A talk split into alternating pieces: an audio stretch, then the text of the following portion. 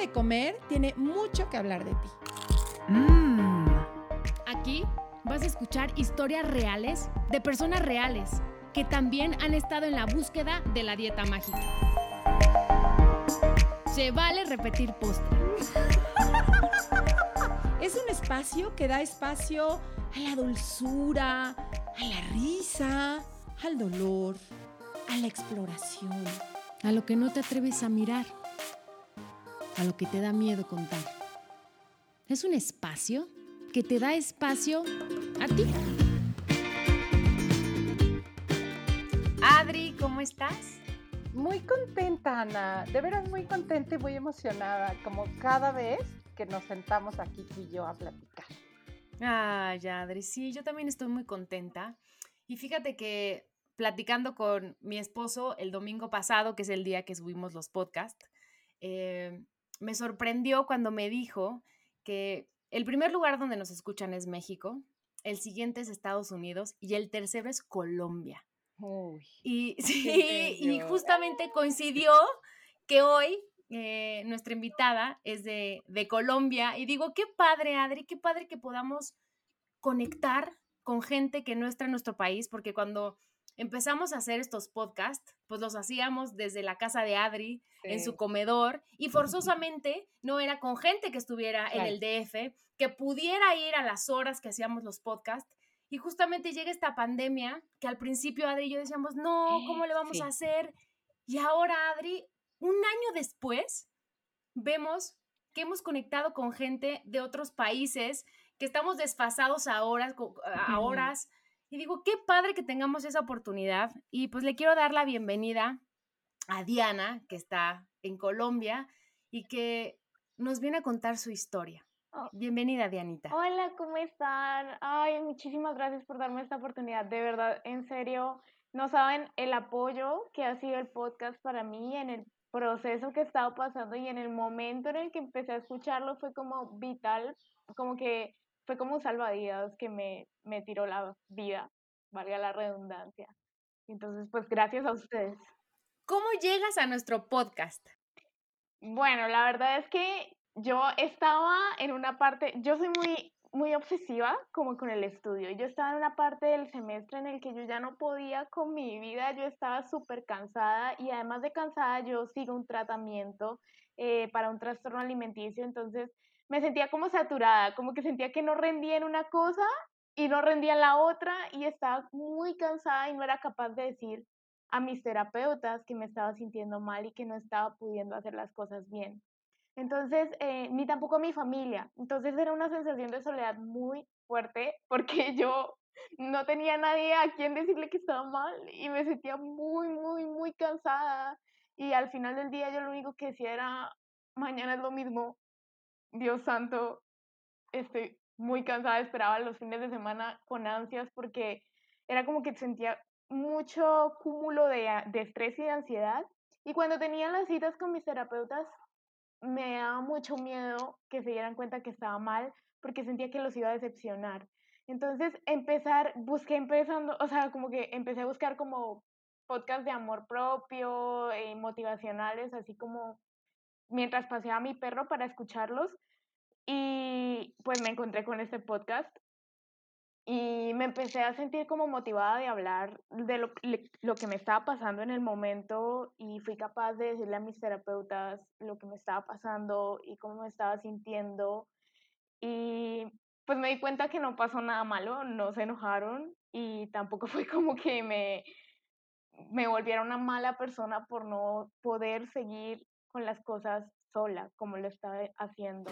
Entonces, pues fue muy, muy gratificante encontrar el podcast. Y, y Diana, tú nos buscas porque, pues de la misma forma en la que quizá tú escuchaste a alguien en el podcast que te empezó a, pues a dar quizá esa, esa lucecita de, oye, a ver, espérame, no tengo por qué poder hacerlo, o no soy una mala persona si no lo hago, y que seguro escuchaste pues palabras, mensajes, incluso hasta voces, ¿no? Que a veces hasta el tono de voz, el saber que está alguien del otro lado hablándonos, cómo puede llegar a, no sé, a darnos esta caricia o este respaldo en el corazón.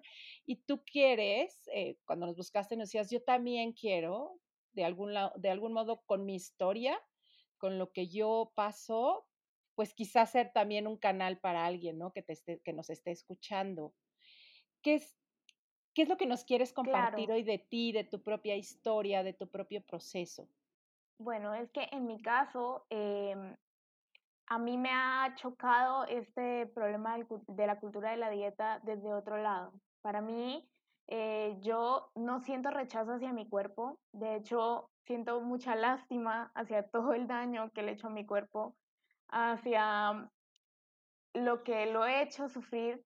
Eh, a mí, la delgadez es más como una forma de desaparecer, como de no ocupar espacio, de no ser una persona que esté estorbando a los demás o que les esté haciendo daño a los demás. Y además que mm, tengo una forma de ser como muy mártir eh, y por mi forma de ser también, a veces siento que cuando estoy comiendo le estoy quitando a alguien más la oportunidad de comerse lo que estoy comiendo y que además em, el comer menos me hace ser mejor persona. ¿sí me hago entender? Es como una asociación muy extraña que empecé a hacer desde que era muy chiquita y, y que ha sido muy fuerte y se ha ido ligando porque mi forma de ser, o sea, toda mi, mi personalidad hace que esté como muy predispuesta a desarrollar un trastorno alimenticio y fue exactamente lo que pasó. Entonces, pues digamos que creo que puedo dar otra mirada de, que quizás no siempre es el cuerpo lo que nos mueve a estar delgados, sino que puede ser también otro tipo de aspectos como cómo nos sentimos con respecto a, nuestro entorno y cómo percibimos que los demás nos ven. Eh, no desde el cuerpo, sino desde nosotros mismos como personas. ¿Sí me hago entender? Sí, me conmueve muchísimo escucharte hablar. Em, y como tú dices, pues son percepciones que nos vamos haciendo, ¿no? Quizá desde bien pequeñitas. ¿Qué, ¿Qué pasaba en tu entorno que tú comenzaste a percibir algo así, que le quitabas casi casi el aire a los demás eh, existiendo, ¿no? Y, luego, bueno, comiendo. Bueno, pasa que cuando yo era muy chiquitica, eh, mi papá es diabético, diabético tipo 1. Entonces, eh, desde chiquita siempre fue como que el azúcar nos explicaban las cosas muy literalmente. Mis papás siempre fueron de enseñarnos la ciencia con todo rigor. Entonces, yo empecé a entender que el azúcar a mi papá literalmente lo podía matar. Como que empezamos a enseñarnos desde muy pequeños desde la ciencia y el rigor científico, porque mis papás siempre han sido personas de ciencia, qué era lo que pasaba con mi papá. Y nos decían, si tu papá come mucho azúcar y no tiene la insulina, se va a morir. Y se puede morir. Entonces, yo crecí desde chiquita con un miedo terrible y pensando que el azúcar podía matar a mi familia. Entonces, era como, eso estaba literalmente en mi cabeza todo el tiempo. Yo me acuerdo que cuando era chiquita siempre le decía a mi papá cuando me iba a dormir, pa, te pusiste la insulina, pa, te pusiste la insulina, porque era esa angustia constante de que yo sentía que en cualquier momento podía perderlo. Y era muy consciente de ello. Entonces, pues bueno, eh, por otro lado, cuando yo empecé a ir al colegio, yo era la única niña, pues éramos como cuatro niños nada más, porque mi colegio era muy chiquitico. Y yo empecé a ir al colegio y yo me sentía como pez en el agua interactuando con mis amigos, que éramos niños y, y, literalmente nuestros juegos eran ensuciarnos todo el día, estar por ahí buscando bichitos, insectos. Entonces yo me sentía muy feliz porque me sentía como si yo encajara. Sí, pero bueno, pasó que a medida que fui creciendo, em, por un lado eh, empezaron a llegar niñas al salón y las niñas del salón las niñas cuando somos pequeñas somos un poco creídas. Eh, yo siento que es algo normal de, de, las mujeres ser como vanidosas. Y yo nunca he sido una mujer vanidosa. Entonces, mis amigos, que hasta el momento habían sido mi familia, porque yo empecé a ir muy chiquita al colegio, eh, ya no me veían pues como una más, me empezaron a, dejar de lado y las niñas también, era como que me veían como, ah, o sea, tú eres menos que nosotras y yo no entendía qué estaba pasando y por qué me estaban aislando. Nunca pensé que fue, fuera por mi cuerpo, de hecho yo siempre he sido una chica deportista muy activa, en mi casa no se permitía que tuviéramos tiempo libre, era como que de curso en curso, eh, danza, natación, y nosotros amábamos el deporte. Entonces, mi cuerpo no era un cuerpo grande, ni siquiera, simplemente era un cuerpo diferente.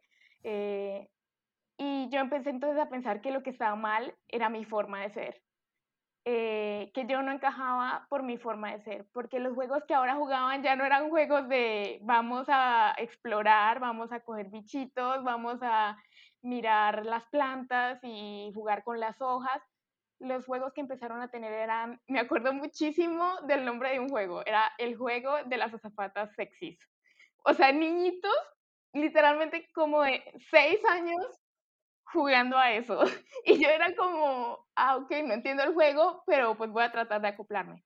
Me acuerdo mucho de un día que yo me, me, acerqué a mi mejor amigo, que hasta ese momento pues éramos muy cercanos, y, y, le pregunté, oye, ¿puedo jugar con ustedes? Porque estaba muy sola en los descansos todo el tiempo. Y me dijo, claro, claro que sí, juega. Entonces yo me puse mi rol de azafata sexy. Eh, cuando una niña, una de las niñas, la que siempre fue como mi tormento absoluto, se me acercó y me dijo, oye, tú no puedes ser azafata. Y yo como, ¿por qué no puedo ser azafata? Entonces me dijo, porque las azafatas tienen que ser sexys para ser azafatas. Me dijo, tú puedes jugar como un pasajero más. Y yo no dije nada, me senté y recuerdo que el día que llegué a mi casa, ese día fue mi primer ataque de pánico, que en ese momento yo no supe que fue un ataque de pánico, pero y no sabía qué estaba sintiendo, simplemente me sentía agobiada, angustiada, asustada y rechazada y mal. O sea, yo sentía que lo que estaba mal era yo, mi, forma de ser, mi personalidad. Em, bueno, y pasó que después, cuando me empecé a desarrollar, eh, yo sí me sentía como muy diferente y como que no encajaba y lo único que quería era encajar.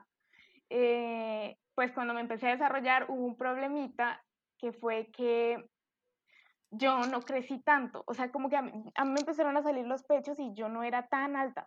Entonces mis papás me llevaron al endocrino y en el endocrino se dieron cuenta que yo no liberaba casi hormona del crecimiento.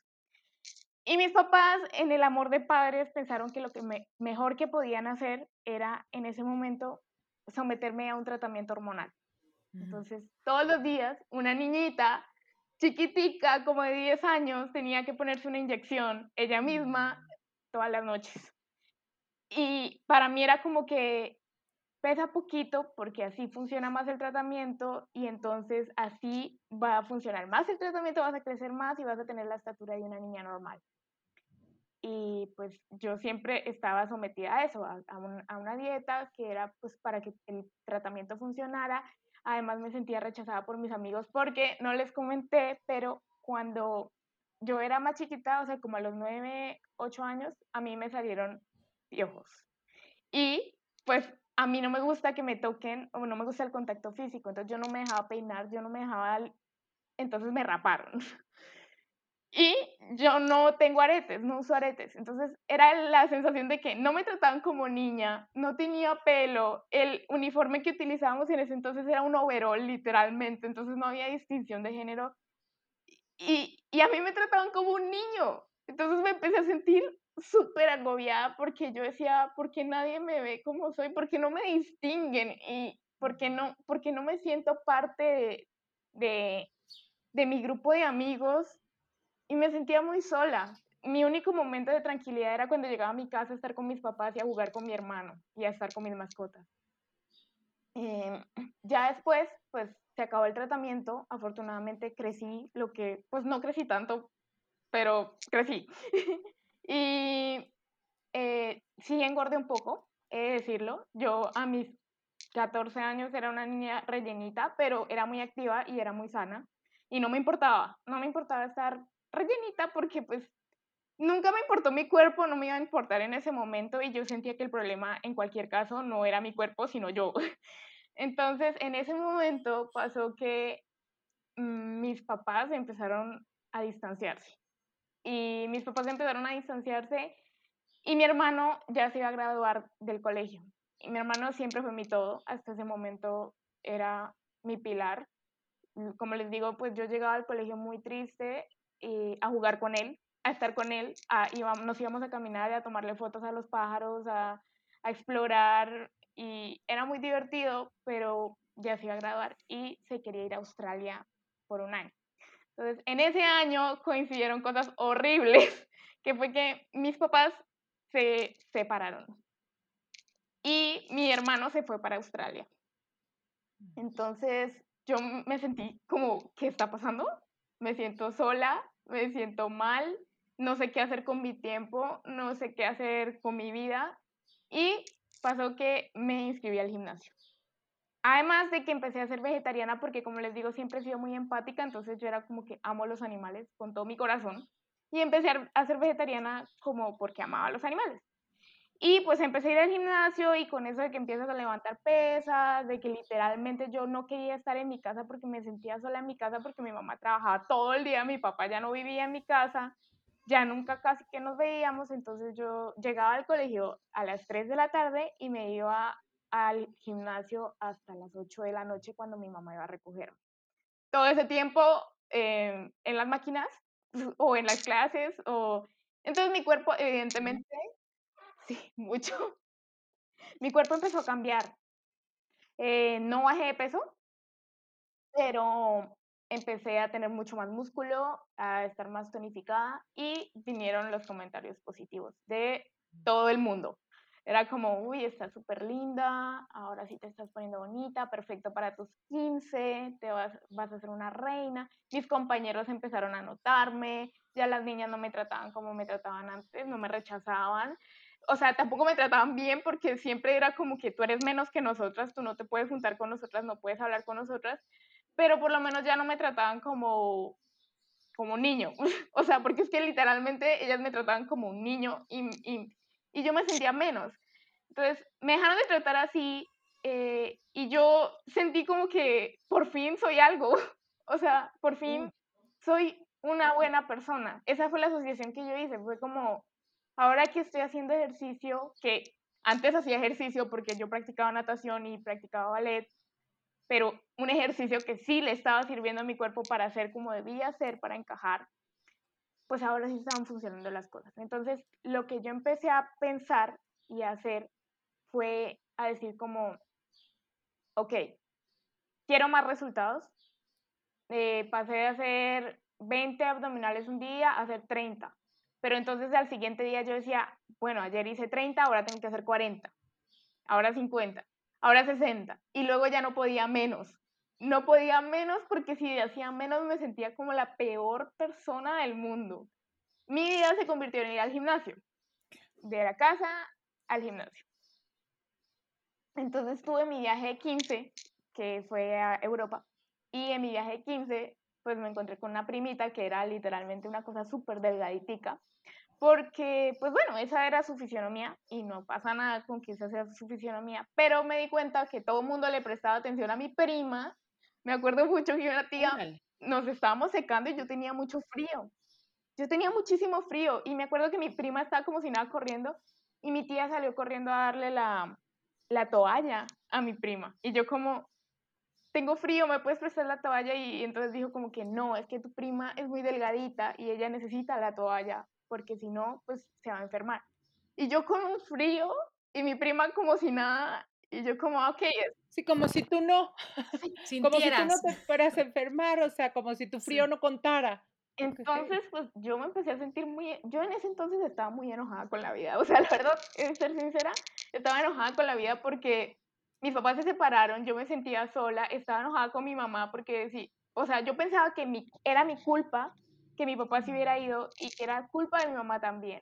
No sé por qué hice esa asociación loca, pero sí, yo pensaba. Entonces, estaba sola y no me prestaban atención y yo estaba gritando, pidiendo atención sin decir nada. Entonces dije, bueno, pues si ella le ponen atención, por estar delgada. Obviamente no lo dije así como en ese momento, pero en este momento soy consciente de que eso fue lo que pasó. Pues empecé a comer menos. Me acuerdo que un día entero caminando por todo Roma y yo lo único que me tomé fue un frappuccino de Subway. De Subway no, sino de Starbucks. Y yo, pues, bueno, empecé a darme cuenta que empecé a bajar más de peso y dije, wow, de aquí soy, eh, mucho ejercicio, poca comida.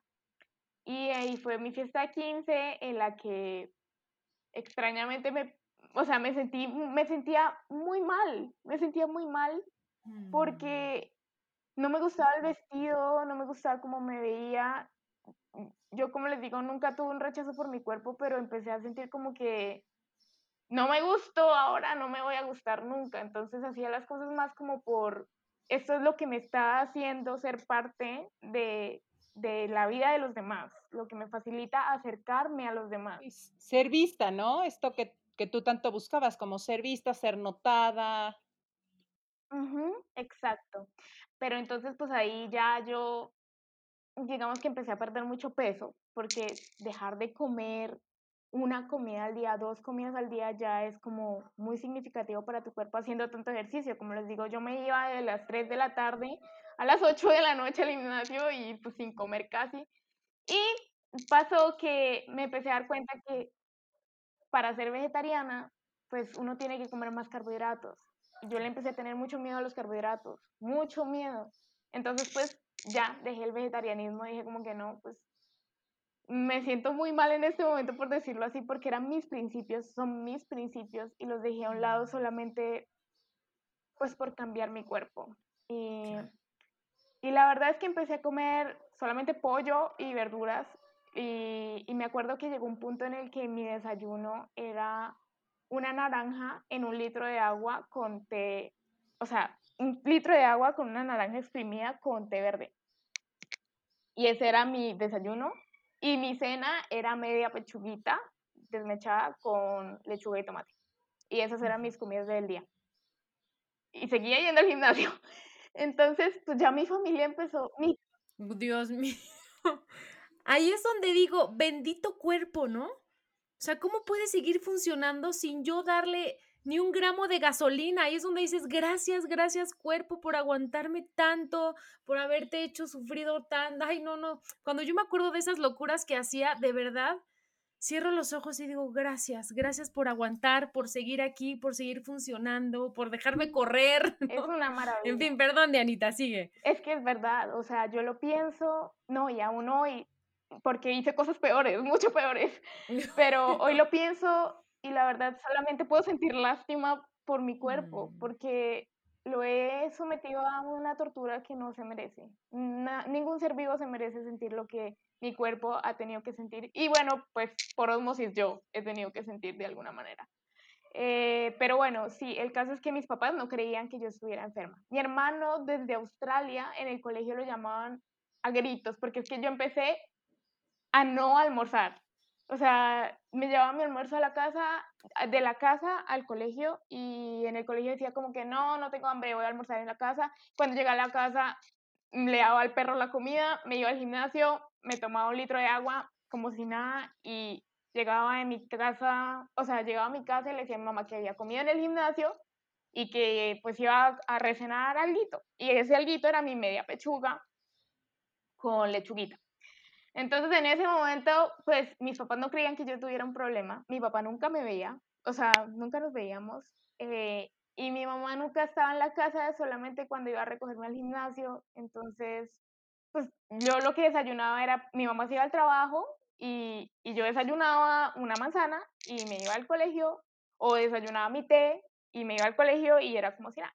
Pero allá no comía nada y ya el déficit de peso fue muy marcado. Yo pasé de pesar 55 kilos de inicio de año a pesar 30, 38 kilos a finales de ese mismo año. Oye, pero ¿y, en qué momento pues sí se dan cuenta? O sea, ¿en qué momento ya dicen algo está pasando? Que además me, me, me conmueve mucho cuando tú dices, yo pegaba de gritos y mm. no me escuchaban. O sea, me imagino este pegar de gritos de vean, vean lo mal que estoy, ¿no? O sea, este y que no notaran lo que pasaba debe haber sido muy angustiante.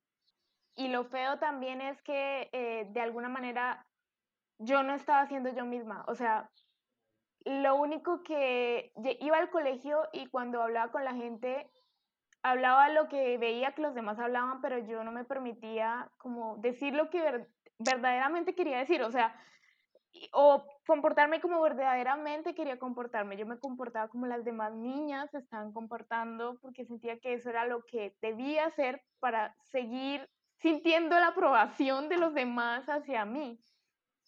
Entonces me empecé a cansar y empecé a, a pasar mis descansos leyendo todo el día y, y, dejé de tener amigos y me sentía sola y enojada todo el tiempo y lloraba porque pues tenía hambre, obviamente tenía hambre y estaba muy cansada.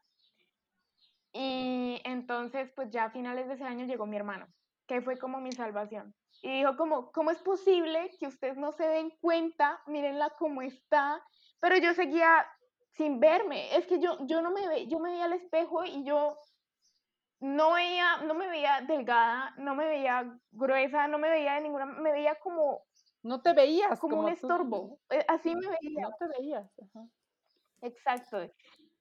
Y entonces eh, pues ya como que el, clímax llegó un día que nos fuimos de viaje, íbamos a ir a hacer espeleología, que es como explorar cuevas, y yo me desmayé. Eh, ellos no supieron que yo me desmayé, pero yo me desmayé en el baño y dije como, oh no, aquí ya está pasando algo malo, porque si me desmayé es por algo. Entonces, pues ahí fue cuando me llevaron al pediatra. Em, el pediatra me, se sorprendió muchísimo por el, la diferencia de peso. Y pues obviamente se dieron cuenta que yo tenía un problema, o sea, había algo ahí. Yo me acuerdo que yo le había dicho a mi pediatra que yo me estaba sintiendo muy mal, que necesitaba citas eh, con psicología o con psiquiatría. Y él me mandó a un psiquiatra y el psiquiatra, pues cuando yo, yo le dije como, le estoy empezando a tener miedo a la comida y estoy empezando a ser muy, muy obsesiva con el ejercicio. Me digo, como, eso es normal de tu edad, no, no te preocupes, tú sigue, eso es normal de tu edad, eso va a pasar. Órale. Un ah. año después. Pero, pero y viéndote como nos, nos... No, eso fue antes, eso fue un año antes, cuando pero, yo estaba... Ah, fue antes, ah, ok, pensé que ya cuando estaba esto... No. Ok. yo estaba normal. Pero fue, no pasa nada, Así es esto, ay. así son las niñas de 15 años. Tú sigue que te estás volviendo una mujer, así me dijo. Me acuerdo perfectamente de las palabras. Ay, qué fuerte. Y bueno, ya como que eh, en ese momento yo dije como, ya me quiero recuperar de esto, yo no quiero seguir así. Y pues es muy fácil, como que yo siento que las personas que tienen un TCA es muy fácil decir como, uff, me voy a recuperar con toda pero cuando te enfrentas a la comida, yo me acuerdo el primer día que yo me tuve que enfrentar a una cena, porque hacía un mes que no cenaba, y el primer día que a mí me enfrentaron a una cena fue un yogur con maíz soplado. Y yo empecé a gritarle a mis papás, me voy a morir, me voy a morir, me voy a morir, me voy a morir, no puedo hacerlo, no puedo, de verdad no quiero, no puedo, no puedo. Entonces mis papás al día siguiente me volvieron a llevar al, al médico y el médico dijo, hay que internarla hay que internarla porque no va a comer y se va a morir si sigue así. Entonces ya al día siguiente me comprometí a que iba a comer, hicimos un trato. La verdad es que esa recuperación fue recuperación de peso, no fue recuperación real, eh, solamente subí de peso. Me hacían escribir todo lo que comía en un cuaderno mi mamá estaba monitoreándome todo el día. Hubo un año en el que yo no pude ir al colegio porque recibía educación en casa porque si yo iba al colegio podía botar la comida o no podían confiar en que yo iba a comer. Entonces, pues perdí todo contacto con mis amigos que estaban muy preocupados también y lamento mucho también la preocupación que debían tener mis verdaderos amigos hasta ese momento. Y yo empecé a subir de peso, obviamente, porque estaba sometida a un régimen alimenticio que me hacía subir de peso. Recuerdo que cuando iba a la nutricionista, la nutricionista siempre me decía, no te preocupes, te vamos a llevar un peso sano, donde vas a poder tener el objetivo del cuerpo que tú quieres, vas a poder hacer una chica fit. En ese entonces yo estaba súper obsesionada con Pau Tips. Y yo era como, todo lo que ella hace, yo, yo lo tengo que hacer igual, tal cual, perfecto.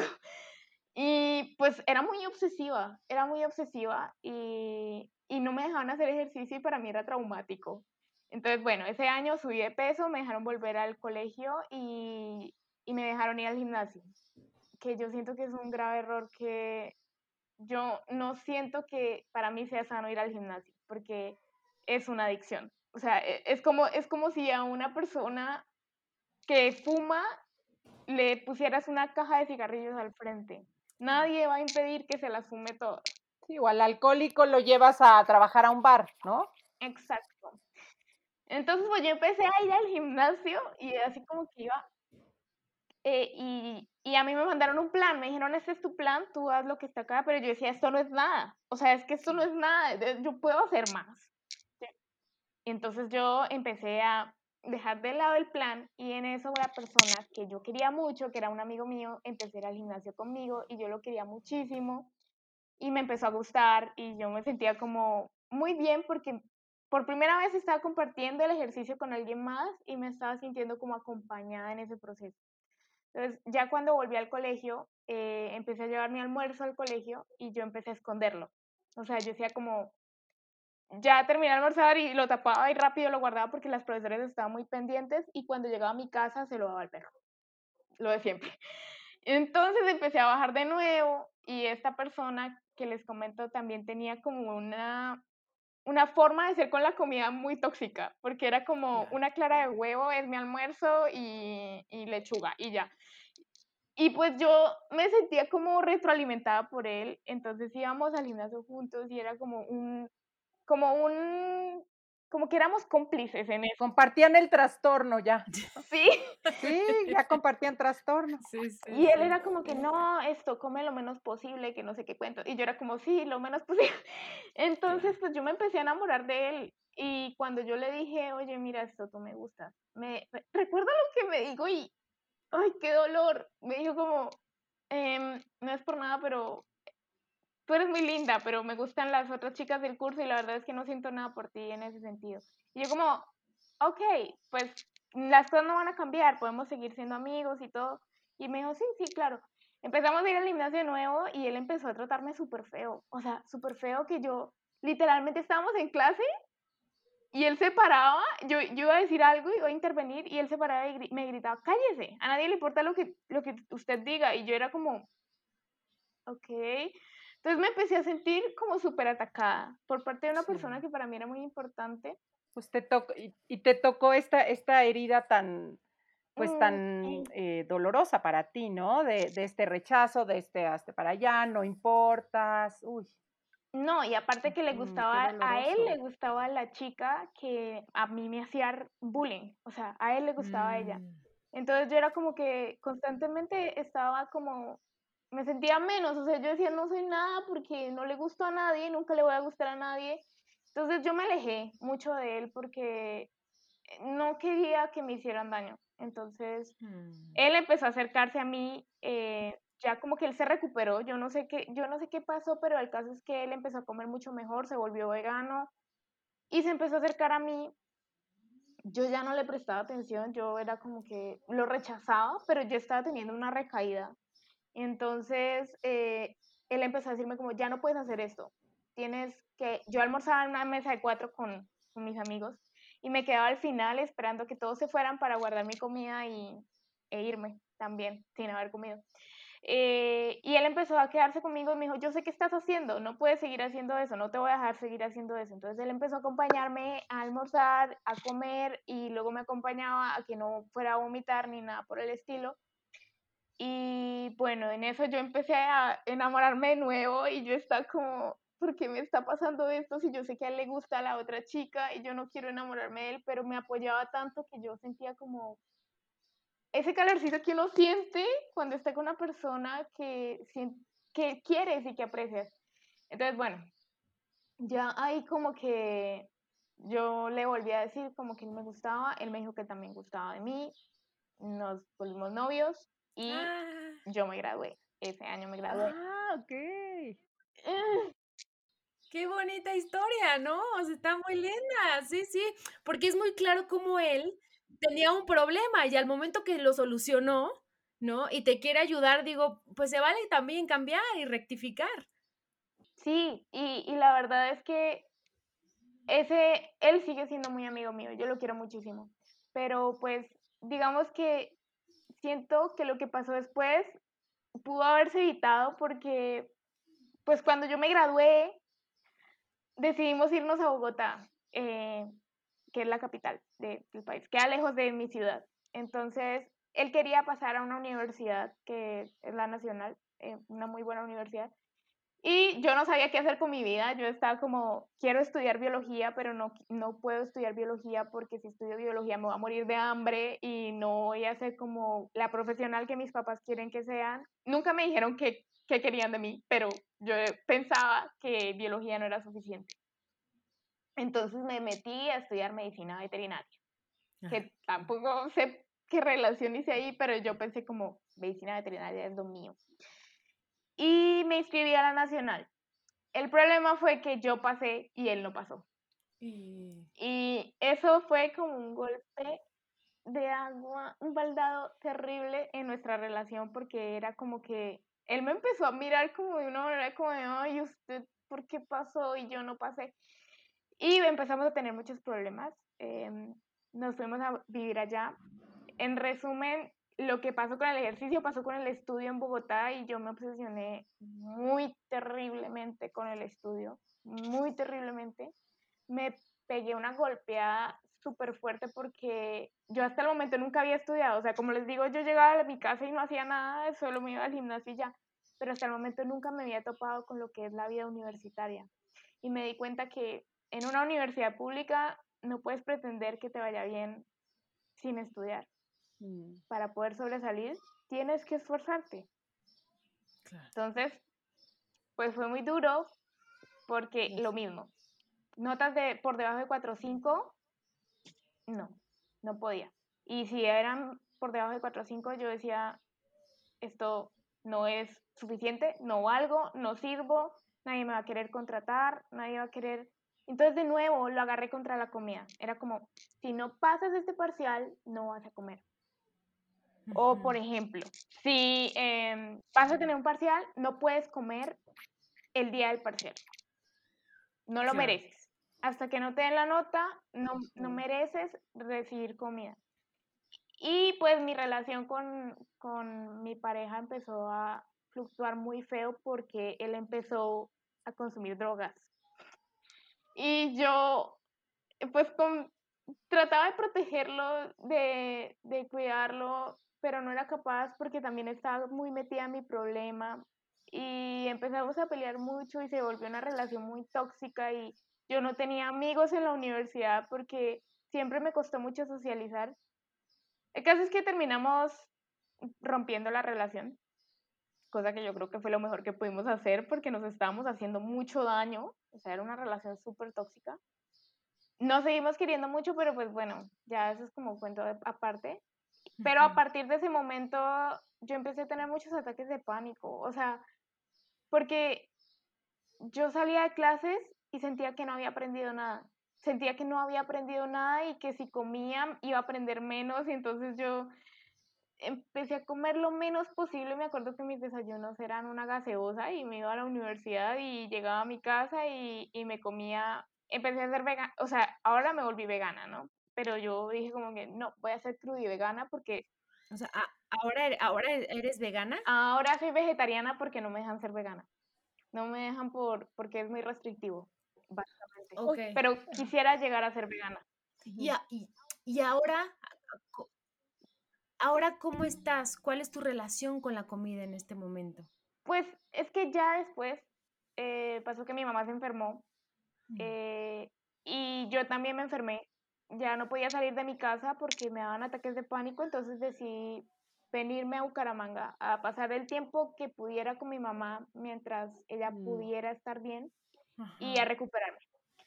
Okay. Eh, en eso me hospitalizaron dos, una vez y luego entré a una clínica que se llama Equilibrio y eh, allá empecé a tratarme y mejoré muchísimo mi relación con la comida y con el ejercicio. Ahorita pues digamos que, y conmigo misma, ¿no? Digamos que ahorita estoy haciendo yoga, es lo único que hago, pero no lo hago como ejercicio. O sea, lo hago porque me siento en mi cuerpo. Y me siento muy feliz de poder hacer lo que mi cuerpo me permite hacer, porque Mm, de verdad le he hecho mucho daño. Sí. Y de verdad es muy doloroso darse Sí. cuenta que también le has hecho mucho daño a las personas que están a tu alrededor por tu comportamiento. Y no, sé que, sé que no debería pensar en el pasado en, con nostalgia, pero yo lamento mucho todo lo que pasó porque en el momento me doy cuenta que estoy perdiendo a mi mamá y por mucho tiempo fui muy mala con ella y la culpé de cosas que ella no tuvo la culpa eh, y me alejé, me alejé de todo mundo. Entonces, también la alejé a ella. Y es el Mm. momento en el que digo, uy, ¿cómo hubiese podido ser esos momentos si yo hubiese escuchado o hubiese estado presente para entender la otra parte de la historia y darme cuenta que no siempre lo que pienso es la verdad, ¿no? A veces, a veces creemos muchas cosas, pero y nos encerramos en un pensamiento, pero afuera hay un mundo completo que que está existiendo fuera de nuestro pensamiento y que es la realidad. Y nosotros creemos que la realidad es lo que pensamos. Sí, y yo creo que con esto sería una cosa súper linda para cerrar esta historia tan, pues tan tuya, tan profunda, tan llena de matices que nos has venido a compartir y que seguramente va a tocar el corazón de muchas personas. Creo que dijiste cosas de veras valiosísimas. Y, y esto último, bueno, se me hace así como una cereza del pastel, el que tú misma puedas ver que, que podía no ser verdad todo eso que tú pensabas, ¿no? Y cómo irte abriendo al mundo, cómo me imagino que sigues en el día a día recuperándote, tomándote. Y, y de verdad, gracias por, por, por venirnos a, a contar esta historia tan, tan profunda. De verdad, yo me quedo súper, súper conmovida, Diana, eh, y agradecida. Gracias a ustedes. O sea, de verdad, Mm, no saben lo importante que fue para mí poder escucharlas en un momento muy duro para mi recuperación, pero que fue súper importante para poder seguir adelante. mm. Ay, Dianita, ¿y si hoy fueras un postre, qué postre serías? Bueno, yo creo que sería un pie de calabaza con crema, calientito al horno. Eh, porque amo la calabaza y me encanta el amarillo y me encanta el otoño y además que es una mezcla de sabores tan impresionante y de texturas que la verdad me encanta, me encanta ese postre, es delicioso. Qué rico. Yo, y yo quiero dejar, ¿no? Aquí como recalcar cómo es una lucha diaria, ¿no? Creo que muchas veces creemos que el internarnos en una clínica o el ir a terapia o dejar las dietas, ¿no? Esa va a ser la solución. Y no, o sea, es un ejercicio diario, diario, diario, ¿no? De poner, siempre tener nuestras antenas bien paraditas, porque uno sabe, ¿no? Cuando se- nos estamos acercando hacia donde no tenemos, ¿no? Siempre hay que regresar a nosotras, al amor propio, a amarnos, ¿no? Agradecer nuestro cuerpo, todo lo que nos da. Y creo que eso es lo que yo me quedo, Dianita, que nos vienes a recordar que es algo diario. Y que, y que no estamos solas, Sí, ¿no? Que, pues Sí. que siempre hay, sí, que no estamos solas. Gracias a ti. ¿Cómo te sientes de haber contado tu historia? Ah, pues en este momento me siento como, no sé cómo describirlo, como maripositas en el Mm. estómago, como feliz y como con un calorcito de, de que me escucharan, porque Mm. a veces lo único que uno necesita es que haya alguien que te escuche y, y que te entienda, que sepas que, que hay gente que te Mm. entiende y que no estás solo, porque yo siempre me sentí muy sola y, y no estoy sola. Entonces, Mm. pues escucharlas ustedes es como que, o que me escuchen, me hace sentir como que no estoy sola y no, nunca voy a estar sola si me permito expresarme, por así decirlo. Ay, qué bonito. Pues de verdad, gracias Diana y seguro a mucha gente con tu testimonio también le va a hacer sentir que no está sola. Exacto. Ay, gracias, gracias Adri. Muchas gracias a ti, Ana, Diana y a todos los que nos están escuchando. Un beso enorme, enorme, enorme. Si te gustó el podcast, pasa la voz. Y no olvides suscribirte.